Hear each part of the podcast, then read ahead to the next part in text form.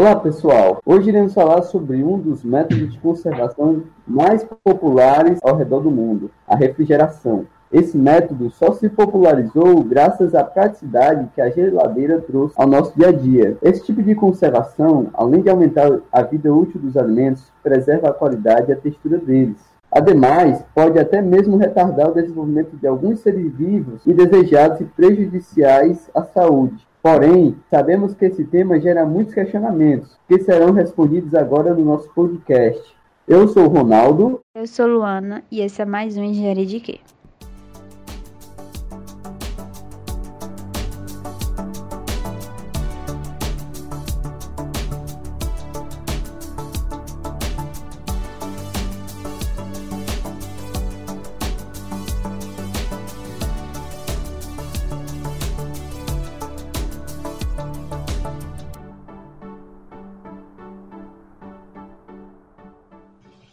Hoje iremos conversar com o professor Marcos Rodrigues Amorim Afonso, este que possui graduação, mestrado e doutorado na Universidade Estadual de Campinas. Atualmente é professor associado da Universidade Federal do Ceará, tem experiência na área de ciência e tecnologia de alimento, com áreas em ênfase em operações unitárias, atuando principalmente nos temas de desidratação de alimentos, alimentos em pó e resfriamento rápido. Um prazer ter o senhor aqui, Marcos. O senhor gostaria de se apresentar?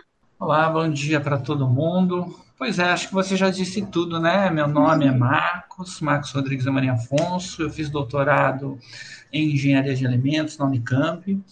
Fiz graduação em Engenharia de Alimentos também e estou atualmente aqui na Universidade Federal do Ceará, no Departamento de Engenharia de Alimentos tenho trabalhado na pós-graduação com alimentos desidratados, mais especificamente produção de pós-alimentícios, e também com refrigeração. Na graduação, estou ministrando disciplinas de refrigeração de, dos alimentos e também de termodinâmica, uma disciplina básica, mas que insere uma série de conteúdos básicos de engenharia para os alunos do curso de engenharia de alimentos. Professor, Antes de tudo, é importante iniciar essa entrevista tirando uma dúvida de muitos de nós. Existe ah. alguma diferença entre refrigerar e congelar um alimento?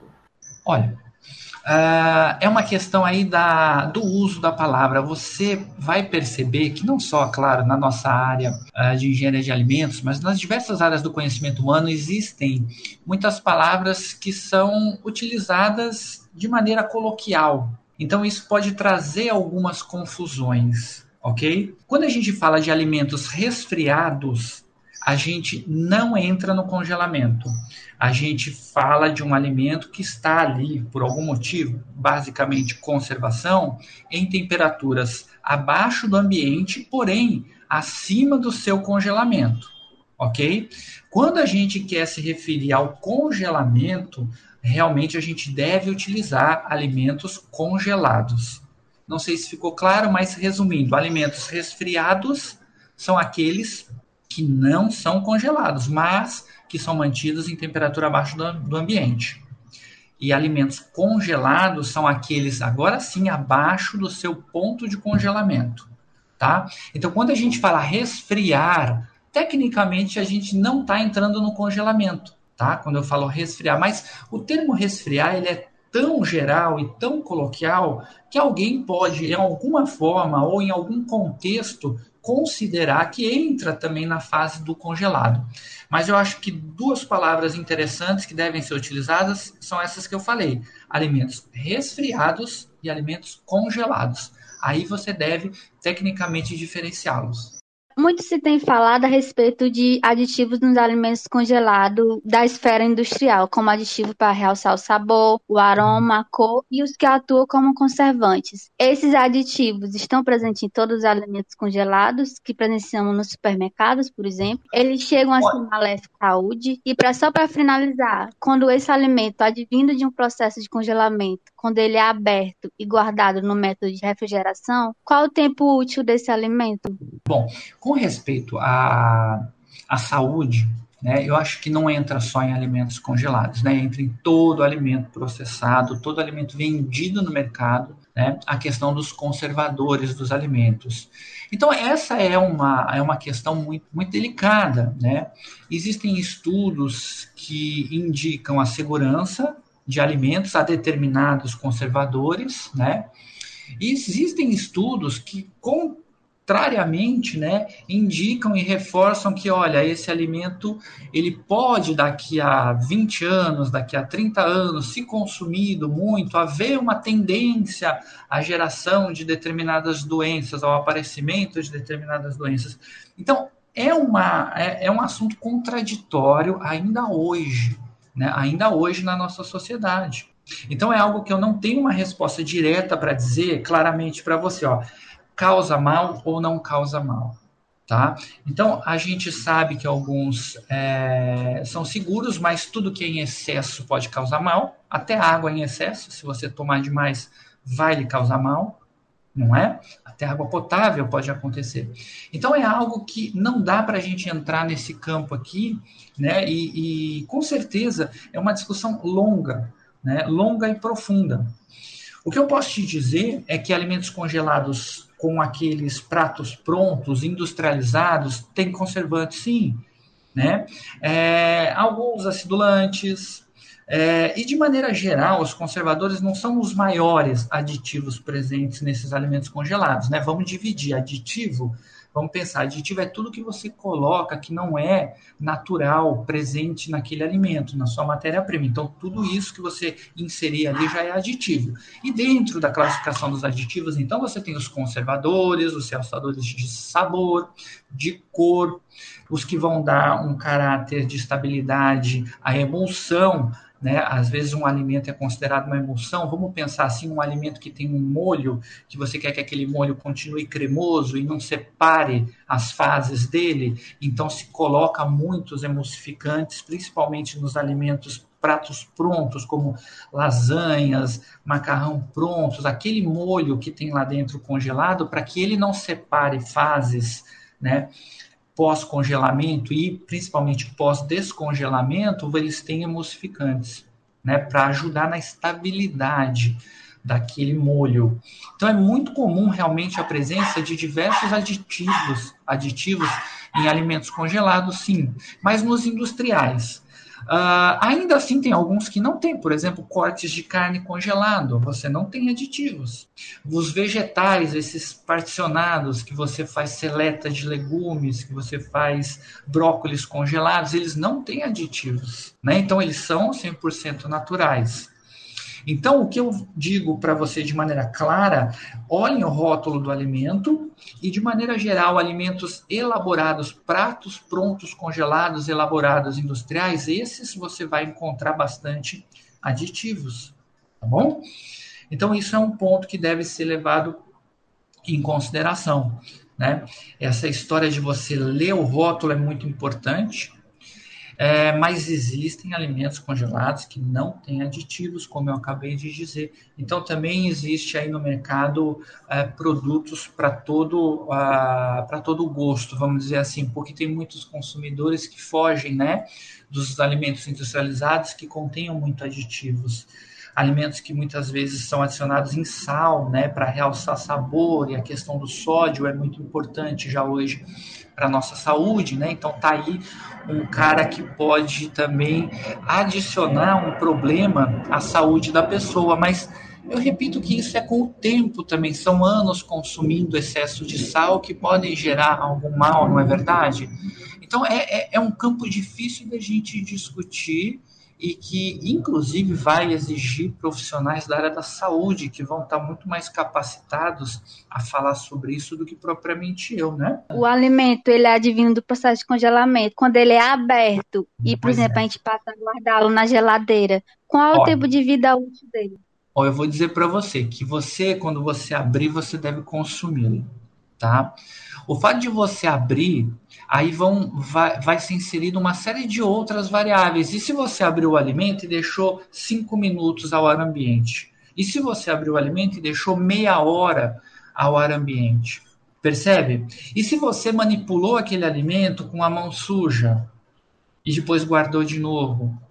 Então, o, o, que eu posso te dizer não há uma recomendação e não há como determinar o prazo de validade de um alimento que você tirou do congelador e que você abriu. Não há como determinar, porque vai depender o que das condições que você tiver trabalhando esse alimento a partir do momento que você abre ele da sua higiene na manipulação, do tempo que ele ficou exposto ao ambiente que ele ficou exposto. Então, é uma série de variáveis. O que eu posso lhe dizer é consuma o seu alimento assim que você descongelou. Caso você vá particionar, o que, que eu posso dizer? A recomendação é muito simples. Retire rapidamente e recoloque no congelador. Mas eu dizer que qual o novo prazo de validade para esse alimento, não há condições da gente falar isso. Seria até muito é, presunçoso da minha parte querer estabelecer um prazo de validade depois que você retira esse alimento. O que não é legal e, e fica e talvez já entre numa questão, inclusive, também da qualidade do alimento, é quando você retira esse alimento do congelador em que ele está na temperatura adequada dele, vamos estabelecer entre menos 16 e menos 18, que normalmente são as geladeiras e os congeladores das nossas geladeiras domésticas. É, quando você retira esse cara do seu do seu ambiente é, e a temperatura dele se eleva, o que que acontece? Parte daquele gelo da água que estava na fase sólida ali, ela é condensada. Quando você recoloca no seu congelador, lentamente essa água que foi descongelada no alimento começa a se recongelar lentamente. Só que este recongelamento que se dá na nossa geladeira é um congelamento muito lento, fazendo com que o cristal de gelo cresça muito e aí danifique a textura do seu alimento. Tá bom? Então, por isso eu digo: se você retira um alimento congelado da sua geladeira e vai consumir parte desse alimento, rapidamente você tem que colocar no congelador. Você não pode deixar que a temperatura se eleve muito. Porque aí, quando você deixar ele na geladeira novamente no dia seguinte ou daqui a dois dias, quando você for utilizar novamente, a textura dele já não vai estar mais adequada, vamos dizer assim, já vai estar numa textura diferente, não muito boa para a qualidade do próprio alimento. Professor, eu já gostaria de agradecer porque o senhor respondeu uma das dúvidas que eu tinha, é, citando um, um, caso, né, que ah. muitos dos nossos ouvintes devem saber e o senhor provavelmente deve ter visto, é que o, o Eric Jacan, né, durante um dos seus episódios do Pesadelo na Cozinha, ele visitou um restaurante em que o, o dono desligava o freezer, né? Ah, então, tá. ele causava esse problema, né? De, de, descongelamento, congelamento. Sem e, dúvida. E, e, o senhor explicou muito bem por que, que isso não é recomendado. Então, eu é. gostaria de agradecer ao senhor por, por já ter explicado essa, essa questão. Deixa eu, só, deixa eu só reforçar isso que você falou é realmente é uma prática e que, e que o ser humano, ele é muito, quando ele não é, claro, esclarecido, ele não tem uma base, ele não foi orientado, educado, ele vai muito pelo que ele olha, não é verdade? Vai muito pelo olho dele. Então, o que acontece em muitos casos, eu vou dizer para você, o comerciante, ou o dono de restaurante, ou de supermercado, ele vai lá, ele põe a mão, ele olha no alimento, ele dá uma batidinha, ele fala, poxa, o alimento está duro, está congelado. Aí ele experimenta uma vez desligar o equipamento dele. Aí, dali não sei quantas horas, ou mesmo na manhã do dia seguinte, ele vai lá no alimento, ele bate, continua durinho. Ele acha que está congelado e que nada aconteceu. Mas boa parte da água presente dentro desse alimento se descongelou durante esse tempo que ele permaneceu sem o equipamento de refrigeração ligado. E aí, lentamente, durante o dia, ao religar o equipamento dele, ele vai lentamente sendo novamente congelada, aquela água que se condensou dentro da matriz interna do seu alimento, e lentamente aquele cristal de gelo agora vai, se cres vai crescer muito, e aí vai prejudicar a textura do alimento. Isso realmente, ou infelizmente, ocorre em muitos locais. Não deveria acontecer. Existe até um risco de um extremo, um extremo de muitas horas num ambiente muito quente, a superfície do seu alimento chegar numa temperatura próxima da temperatura temperatura ambiente. E aí pode até haver problemas com o crescimento de micro-organismos, problemas maiores, né? Então, realmente não é uma prática que deva ser feita, nem do ponto de vista da qualidade sensorial do seu alimento, nem do ponto de vista de segurança, tá bom? Só para finalizar. Pronto, agora partindo para o tema central da nossa entrevista, a gente queria que o senhor comentasse um pouco sobre qual a importância do surgimento da refrigeração para a sociedade. Esse método de conservação auxiliou no processo da evolução humana? Olha, eu vou dizer para você que, de maneira geral, sim, a refrigeração como um todo auxiliou muito o ser humano. Para você ter uma ideia, os primeiros sistemas de refrigeração, sabe para que, que eles eram usados? eram para auxiliar doentes com febre na produção de gelo, na produção de ar frio para aqueles para aqueles para aquelas pessoas.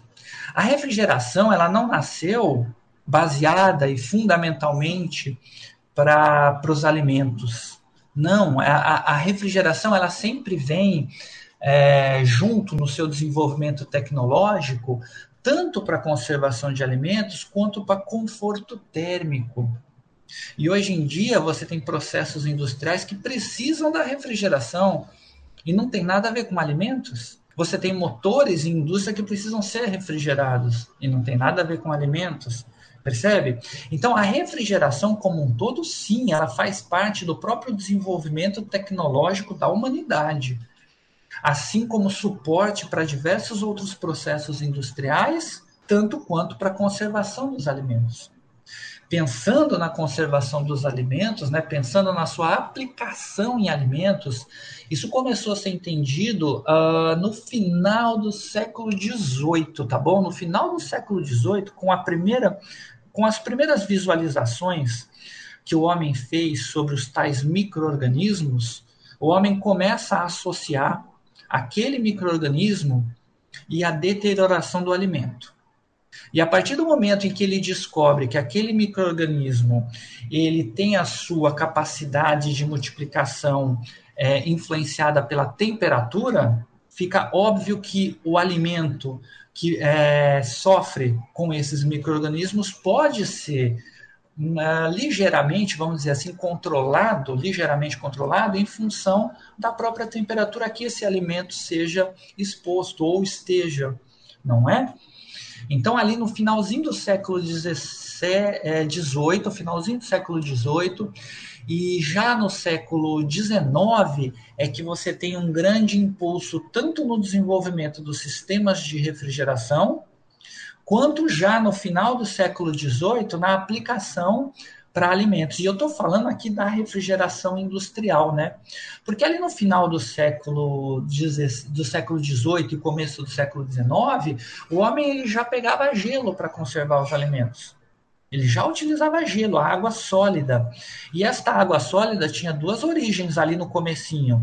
Era a de origem natural, gelo natural, né, que o homem já comercializava, já naquele século é, naquele século XVIII, ele já comercializava quase que é, da segunda metade toda do século XVIII, o homem comercializava gelo. E foi entendido, né, como eu quis dizer, quando o homem enxergou micro-organismos, começou a entender essa relação entre conservação de alimentos e, e crescimento de micro-organismos, aí que ele começou a aplicar mais ainda né, a refrigeração para conservar alimentos, ainda pensando em gelo. E foi nessa época, no século XIX, né, que o homem, inclusive, começou a projetar, vou dizer assim, o, o, o armário conservador, o, o precursor da nossa geladeira de hoje.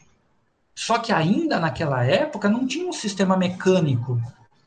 Era simplesmente, imagine aí uma geladeira sem motor, sem nenhuma. Uma, uma geladeira, vamos dizer assim, de madeira, totalmente de madeira, um, um paralelepípedo, igual que é a nossa geladeira, só que de madeira, com uma porta, onde ele comprava gelo, colocava num suporte, numa bandeja em cima, o gelo, e nas prateleiras de baixo ele colocava os seus alimentos. Então, é, é, foi a primeira ideia da geladeira foi essa, sem nenhum motor, sem nenhum sistema, mas precisava do gelo. Tá? E nesse século XIX, só para querer falar um pouquinho de história, o homem então começou a desenvolver a tecnologia, as máquinas de refrigeração para produzir o gelo artificial e aí foi impulsionando tanto o desenvolvimento aí dos sistemas de refrigeração, quanto no finalzinho desse século já surge aí as primeiras os primeiros protótipos de geladeira já acopladas a um motor, tá bom? Ótima explicação, professor. Agora, Estamos curiosos para saber como funciona o processo de refrigeração e quais etapas de fabricação os produtos que são considerados refrigerados eles passam até chegar ao consumidor. Tá, vamos lá um pouquinho. Olha, quando a gente fala em refrigeração, é, obviamente o nosso senso comum do nosso dia a dia vai pensar na nossa geladeira, vai pensar no nosso ar condicionado, Uh, este e estes exemplos aí que a gente vê no nosso dia a dia é o que se chama de refrigeração por compressão de vapor, tá bom? Esse é o nome técnico. Existem outros sistemas de refrigeração, tá? Mas vou dizer assim, vou chutar aqui mais de 95, vou dizer 98% dos sistemas de refrigeração são como esse, por compressão a vapor. E como é que ele funciona? Existe uma substância conhecida como fluido refrigerante, fluido refrigerante, que está aprisionada dentro destes equipamentos. E esta substância passa por diversos estados de pressão e temperatura. Passando, e eu vou resumir aqui, por quatro grandes, uh, por quatro principais equipamentos. Tá bom? Compressor, o evaporador, que é onde o frio, que é onde é, o calor é absorvido. Compressor, então, evaporador, é, dispositivo de expansão e condensador. São quatro dispositivos que você vai encontrar em todos os sistemas de compressão a vapor todos os sistemas de refrigeração por compressão a vapor. Essa substância, este fluido refrigerante, então, que está aprisionado ali, ele, ele, ele realiza um ciclo, o que a gente pode dizer tecnicamente ciclo termodinâmico, onde ele parte de uma condição de pressão e temperatura, passa por diversas condições de pressão e temperatura dentro destes quatro equipamentos que eu citei para vocês e retorna na sua condição inicial e continua nisso, nesse ciclo aí, indefinidamente. Então, os sistemas de refrigeração por compressão, que são esses que a gente topa por aí, repito, ar-condicionado, câmara de refrigeração, geladeira, o próprio ar-condicionado do carro, ele passa por um ciclo termodinâmico tá bom? Onde essa substância passando por esse ciclo termodinâmico é responsável por roubar, por absorver o calor do ambiente ou dos produtos que eu quero efetivamente abaixar a temperatura, tá bom? É dessa forma que eu posso dizer de maneira bem simples como funcionam os sistemas de refrigeração. Só repetindo, existem outros sistemas, você tem sistemas por absorção, você tem sistemas de resfriamento por evaporação, né? Mas esses industriais e esses comerciais, com certeza, são esses de compressão a vapor, tá bom? Eu espero que eu tenha sido claro. Se ficou alguma, alguma coisa confusa, pode me perguntar, tá? Ficou claro, professor. Muito obrigada. Agora, muitos dos consumidores querem saber se os nutrientes dos alimentos diminuem durante esse método de conservação. Se sim, existe alguma maneira de reduzir essa perda de nutrientes? Ok. Sim, olha, não há, não há método de conservação perfeito. Não há. Mesmo no congelamento. Eu vejo muita coisa escrita, né? É, e falada, principalmente com respeito ao congelamento, onde muitos falam o congelamento de alimentos mantém todas as propriedades do alimento, todos os nutrientes do alimento. Isso é uma meia verdade. Existem perdas, sim, e claro, vai depender do próprio tipo de alimento. Eu vou dizer para você que, especialmente os nutrientes oxidáveis, por exemplo, vitamina C, vitamina D, esses, esses, esses nutrientes aí, que são extremamente ou facilmente oxidáveis, pelo contato com o oxigênio, eles acabam se perdendo ao longo do armazenamento de um alimento, mesmo que o alimento esteja congelado, mesmo que o alimento tenha sofrido o melhor processo de congelamento possível, que é aquele ultra rápido, ainda assim vai haver uma pequena perda? Sim, vai haver. Ok? Então a gente tem que considerar isso, especialmente, repito, para produto, para nutrientes que sejam é, muito sensíveis à exposição de oxigênio, alguns são sensíveis à exposição de luz, não é verdade? É, então, o que eu poderia recomendar? Eu recomendaria, mas aí também passa por uma questão econômica, que aí a gente não vai entrar, depende, claro, da empresa, da indústria e da situação econômica, mas o, o que seria o mais, vou dizer, o mais protegido possível? Seria um alimento no qual você pudesse realizar o vácuo na embalagem desse alimento, que ele fosse não exposto à luz, então seria uma embalagem opaca, uma embalagem que não tivesse permeabilidade para oxigênio, que fosse embalado a vácuo, que fosse congelado o mais rápido possível, tá? E que permanecesse ao longo da sua comercialização na temperatura ideal de armazenamento. Isso seria, vamos dizer assim, a minha maximização, né? das propriedades e dos nutrientes. Ainda assim, pode haver perdas? Provavelmente sim. Pequenas, pequenas, mas vai haver. Depende, então, muito do, do conteúdo de nutrientes, quais são eles, mas de, via de regra sempre vai haver. Não achem, não achem que é um processo perfeito, pois não é. Tá bom? E já falando aí dentro dessa parte da, do processo, né? O alimento, quando ele é, é um pouco diferente para cada alimento, mas de maneira geral, vamos pensar assim: o alimento, então, ele chega como matéria-prima numa empresa, numa indústria, ele tem que ser claro higienizado, ele tem que ser manipulado de maneira correta. O mais rapidamente possível que o produto foi elaborado, foi formulado, ele tem que sofrer o congelamento, se for congelamento, tá bom? Vou pensar no congelamento. Então, ele tem que sofrer o abaixamento da sua temperatura por um método mais rápido possível, pós-elaborado, ok?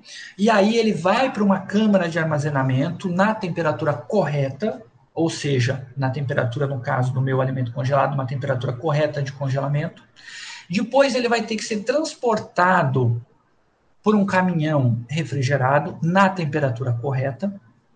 Depois que esse caminhão transportador levar o produto, seja para o comércio ou para um entreposto, para um, um, um sistema de logística de distribuição, então ele sai do caminhão, tem que entrar para câmara de armazenamento desse entreposto, desse, dessa empresa de logística, ou se já estiver sendo distribuído aos supermercados e às lojas, tem que entrar na câmara de refrigeração dessa loja, desse supermercado e se o supermercado for expor, vai ter que tirar direto da câmara para o expositor de congelados e manter a temperatura do produto.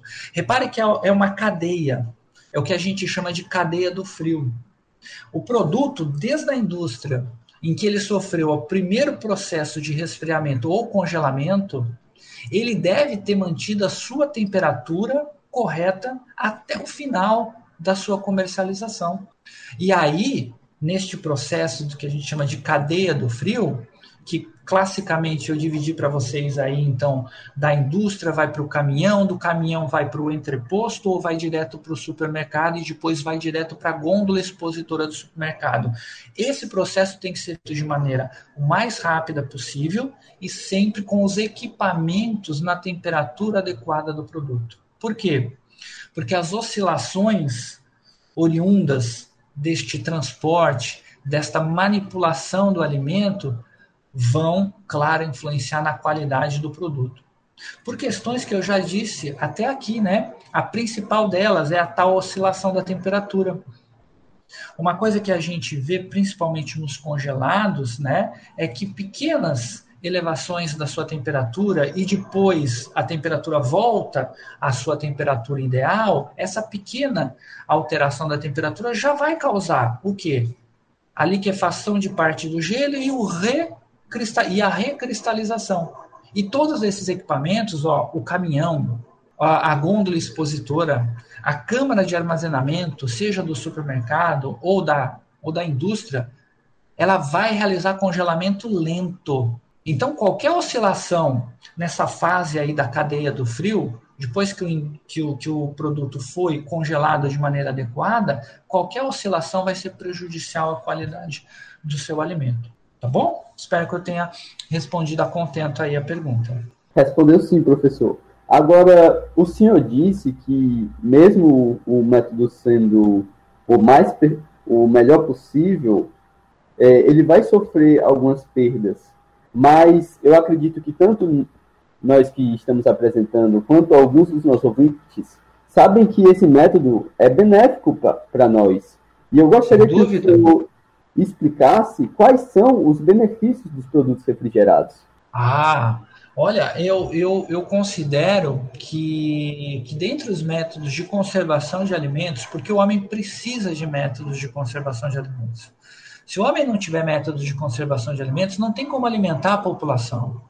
A população mundial é muito grande, especialmente nos centros urbanos. Não há como você colher um produto e dar na mão do cidadão imediatamente. Então, o homem precisa das indústrias processadoras de alimento para alimentar a população. E na medida em que ele precisa produzir alimentos em larga escala, ele precisa também, claro, distribuir esse alimento na venda do alimento, na distribuição, ele precisa de tempo. E para isso eu preciso que o produto se conserve. E para isso eu preciso de métodos de conservação. E dentre os métodos de conservação existentes, a refrigeração, de maneira geral, aqui eu entro dentro de produtos resfriados e produtos congelados, a refrigeração é ainda o método que menos que menos agride o alimento no sentido de não precisar de aditivos, de mantê-lo o mais próximo do natural. Então a refrigeração tem um papel importantíssimo, né? Você vê que foi dentre os métodos, vou dizer assim, é, é, provavelmente o primeiro método de conservação de alimentos que o homem aplicou de maneira racional, tá bom? Aí está em paralelo com o aquecimento, que também foi na mesma época, mas vamos dizer assim que dentre os métodos de conservação existentes, dentre as tecnologias que existem hoje em dia, é, é, é uma das primeiras, se não a primeira, e até hoje eu repito, é a mais importante, é a que menos transforma o alimento e mantém o alimento mais próximo das suas características originais. Portanto, é muito importante sim. Quando eu disse que perdia nutrientes, o que eu quero dizer é que qualquer produto pós-colhido, qualquer produto pós-abatido, com o tempo vai perder nutrientes, sem dúvida nenhuma. O que eu quis foi desmistificar essa ideia que muitos dizem que o alimento congelado não perde nada dos nutrientes, tá bom? Isso não é verdade. Só isso. Mas é muito, muito importante sim. Ok? Agora, professor, voltando para um assunto que o senhor, inclusive, já comentou, que foi sobre ah. o método de resfriamento a vácuo que inclusive tá, era uma das nossas perguntas. Né? A gente queria que o senhor falasse um pouco mais como funciona e também quais são suas vantagens, né? Método de resfriamento a vácuo é um método específico, hein? É um método específico que foi desenvolvido especificamente é, na década de 40 do século passado, se eu não estou enganado, 1940 e alguma coisa, lá nos Estados Unidos, tá? Esse método é específico para produtos, produtos é, de origem é, vegetal. Bom, vou dizer que não é específico, mas ele originou-se na conservação, visando a conservação de produtos de origem vegetal, ok? Basicamente hortaliças. Foi um método é, que, como eu disse, lá na década de 40, ele foi testado para alfaces. Alfaces que é uma hortaliça que a gente diz e considera uma hortaliça folhosa, né, que tem aquela forma de folha e funcionou esplendidamente bem. Ele consegue, bem dimensionado, é, refrigerar toneladas de produtos em 30 minutos ou menos. Então é um método é, refrigerar, o que eu quero dizer, vamos dizer assim, sair da temperatura ambiente, considere aí 20 e poucos graus e chegar até próximo do zero grau. Toneladas de produtos em 30 minutos ou menos. Então, é um método extremamente rápido, mas é um método somente aplicado para esses produtos, comercialmente falando, tá? Para esses produtos aí de origem vegetal e especialmente as hortaliças folhosas, ok? Como é que ele funciona? Basicamente é o seguinte: o princípio da refrigeração, né? Pensando no produto, é, o produto é colocado dentro de uma câmara, uma câmara que pode ser hermeticamente fechada, e com isso você vai conseguir, através de bombas de vácuo, retirar o ar dessa câmara, abaixando e reduzindo a pressão né, no interior dessa câmara. A, abaixando tanto, fazendo tanto vácuo lá dentro, que você induz a água presente no alimento, porque todo alimento ele tem água, não é verdade? E os alimentos que você quer refrigerar são justamente aqueles que têm muita água porque o alimento tendo muita água, ele tem uma capacidade de se, de se deteriorar muito rapidamente, né? Então, esses alimentos aí têm muita água. Então, você colocando ele dentro de uma câmara, fazendo vácuo e abaixando a pressão, você pode conseguir, abaixando tanto a pressão, atingir o que a gente chama de pressão de ebulição da água naquela temperatura que o produto está. Então, por exemplo, o produto estando a 25 graus numa câmara de vácuo, eu abaixo a pressão, abaixo, abaixo, abaixo, tanto que eu atinjo a pressão de ebulição da água a 25 graus, provocando o quê?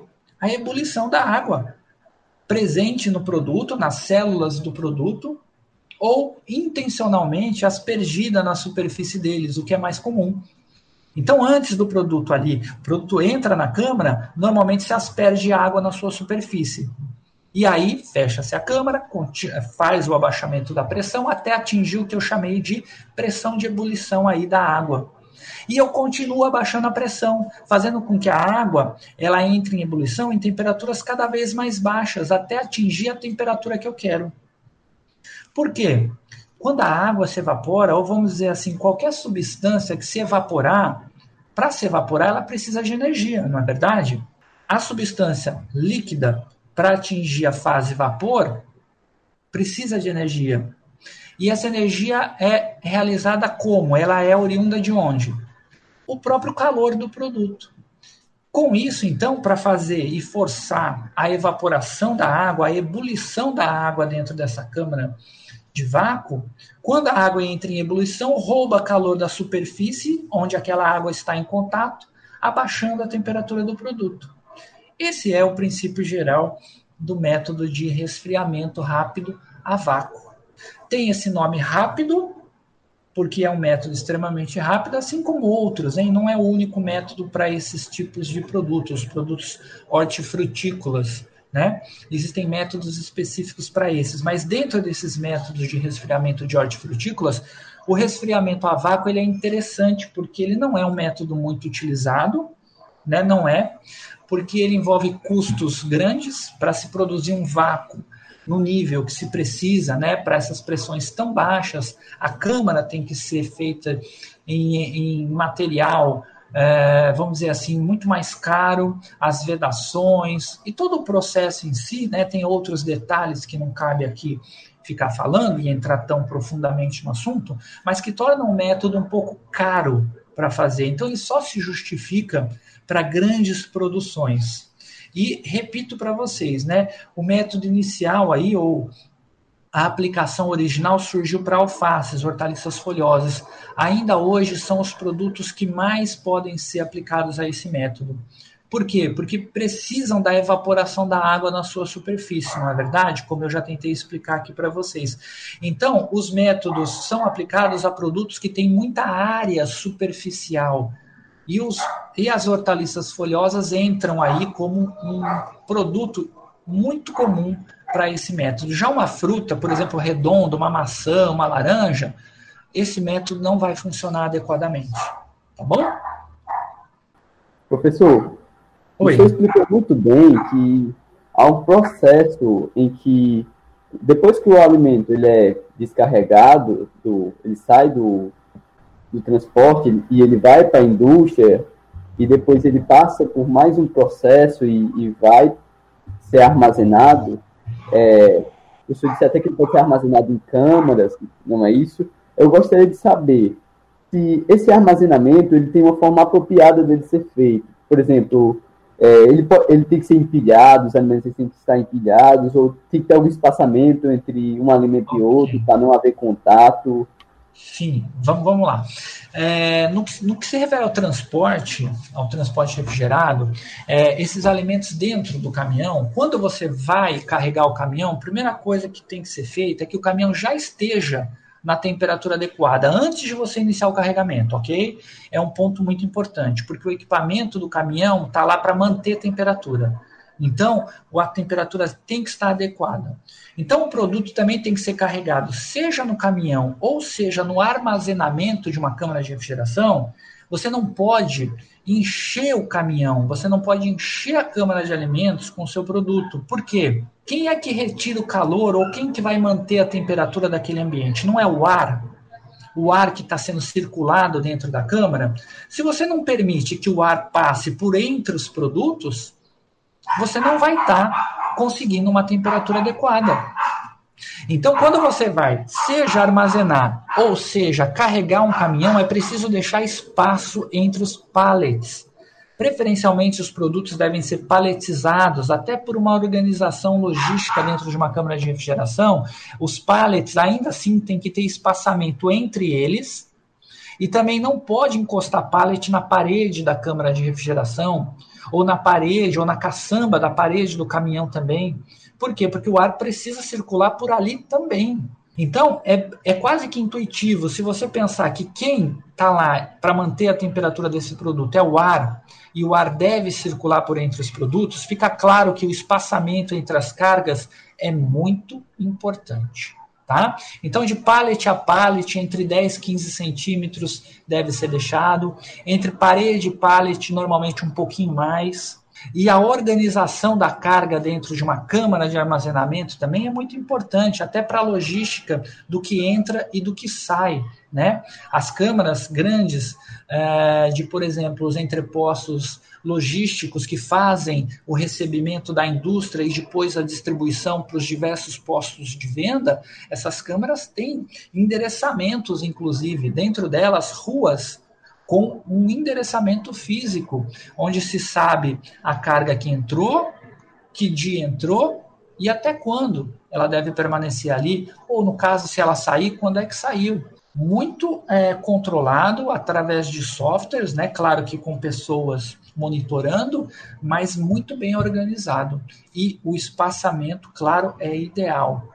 De preferência paletizado e espaço entre elas, inclusive entre o teto da câmara de refrigeração e o produto. Também você não pode colocar até o teto. É preciso permitir que o ar em cima né, desses produtos possa circular livremente. Ok? Ok. E com essa resposta do professor, chegamos ao fim do episódio e nós esperamos que as respostas tenham tirado as dúvidas dos nossos ouvintes a respeito da refrigeração e produtos congelados de modo geral. Quero agradecer ao professor Marcos por, por estar conosco, mostrando as, todas as possibilidades desse método de conservação com conteúdo enriquecedor. Obrigado a todos os nossos ouvintes e esse é mais um Engenharia de Quê?